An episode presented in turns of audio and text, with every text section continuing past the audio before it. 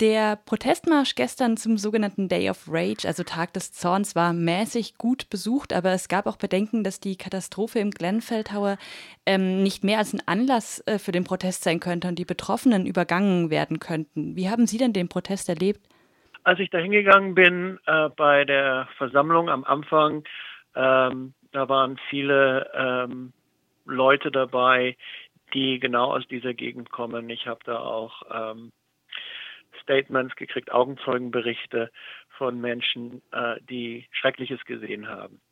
Ähm, als Journalist, ähm, der ich ja da war, ähm, gehörte ich zu einer Klasse von Menschen, ähm, auf die derzeit von diesen Menschen Schuld zugewiesen wird. Ich gehörte also zu einer Gruppe von Menschen, der nicht getraut wurde. Wir hatten viele Diskussionen, also mit den, mit den Leuten, die da waren, über die Rolle der Medien, über die Rolle äh, der lokalen und der nationalen Regierung. Es herrschte, um das jetzt zusammenzufassen, eine Art Stimmung von ähm, wir gegen alle. Und gab es besondere oder spezielle Bedenken gegen die Medien oder gab es einfach eine Art Zusammenfassung von Regierung und Medien in der Sinn, im Sinne von, ähm, da konzentriert sich die Macht? Das Hauptargument derzeit, das ähm, aufgeworfen wird von ähm, den Leuten aus der Gegend und auch die, äh, die sich um diese Menschen kümmern, ist die Frage der Toten. Ja? Die Medien werden spezifisch das, äh, denen wird Schuld zugewiesen ähm, in, in, ähm, mit Bezug auf die Tatsache, dass die Leute ähm, vor Ort äh, stark der Meinung sind, dass die Zahl der Toten äh, viel höher ist und bewusst unterdrückt wird vom Staat und dass die Medien hierbei mitspielen, also dem Staat ähm, ähm, praktisch die, die, die Zahlen zuspielen, äh, das bestätigen und damit praktisch die, ähm, die Community dort unten ähm, nicht zum Wort kommen lassen. Das stimmt natürlich nicht ganz. Also ich habe selber auch äh, in meinen Berichten habe ich das gesagt, stand auch in der BBC inzwischen drin.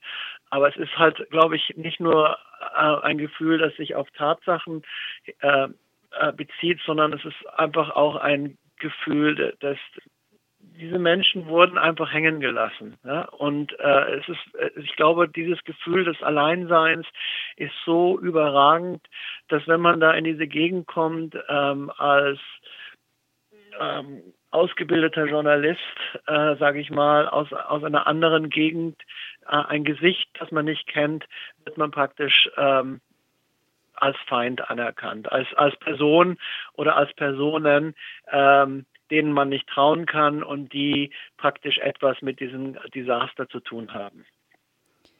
Ein Teil der Forderung war ja nicht nur Gerechtigkeit, wie auch immer das dann aussieht, für die Opfer des Brandes, sondern auch der Rücktritt von Theresa May und das Ende der Sparmaßnahmen, die nach, nach den Erkenntnissen bis jetzt wohl tatsächlich für diesen massiven Brand verantwortlich waren. Da ging es um die neue Verkleidung des Gebäudes, bei der dann im Endeffekt 5000 Pfund ungefähr gespart worden sind, die äh, offensichtlich beträchtlich zur Ausbreitung des Brandes beigetragen haben.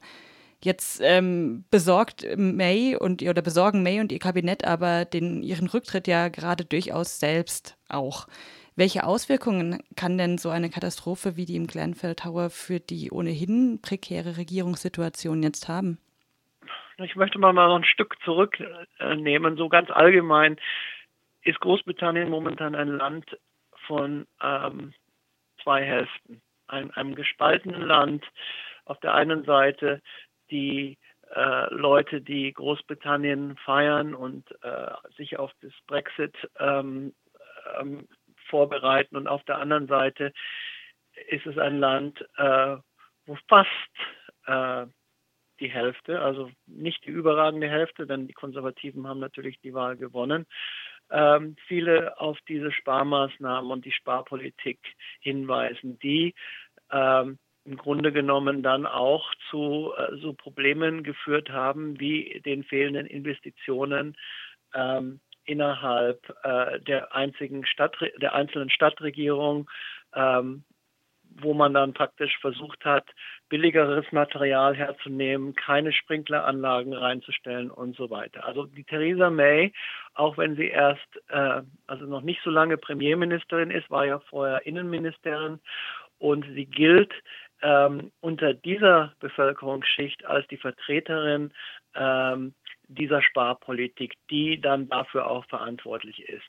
Ich denke mir, um jetzt ganz konkret auf Ihre Frage zu kommen, dass äh, von Seiten ähm, des gesamten linken Flügels, also der Arbeiterpartei, der äh, schottischen Nationalpartei, äh, der Liberaldemokraten und äh, der, einz der einzelnen grünen Abgeordneten sehr viel Druck äh, kommen wird, der immer wieder darauf hinweisen wird, dass äh, Sparpolitik zu Grenfell Tower führt.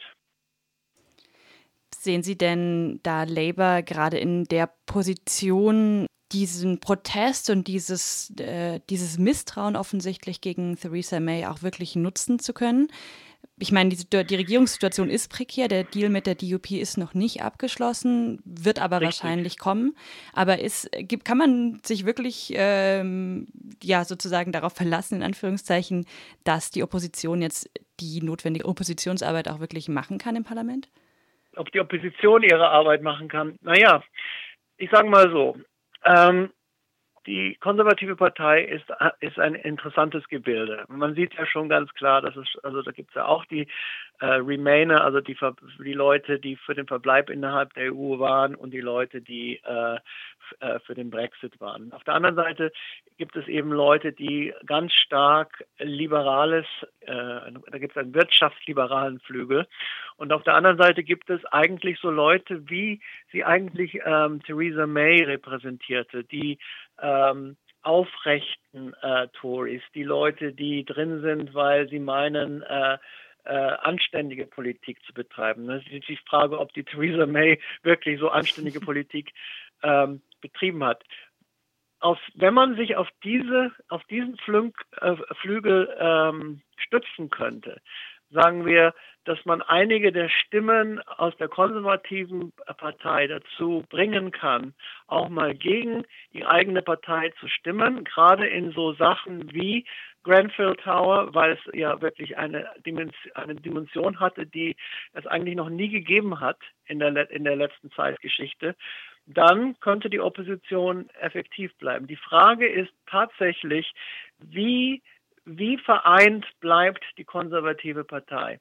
Und das ist, die, das ist allermann Frage jetzt, weil wir wissen ähm, vom, äh, ähm, von der Phase nach dem Referendum, dass es Theresa May geschafft hatte, die verschiedenen Flügel hinter sich zu bringen und den äh, Missmut von der einen oder der anderen Seite stillzuhalten. Ähm, es geht also wirklich im Grunde genommen äh, sehr um die, um, um die konservative Partei und das musste ich noch dazu sagen, es wird gemunkelt, heute war auch ein großer Artikel darüber in der Times und äh, in den rechten Zeitungen, interessanterweise in der Times und im Daily Telegraph, dass ähm, die Opposition versuchen könnte, über das House of Lords, also das Oberhaus, ähm, manche ähm, Maßnahmen und Verfügungen ähm, zu stoppen. Und das wäre praktisch so der zweite Weg. Und dann, äh, dritter Punkt, hat die S&P gefordert, dass das ähm, schottische Parlament bei bestimmten Fragen selber mitreden möchte.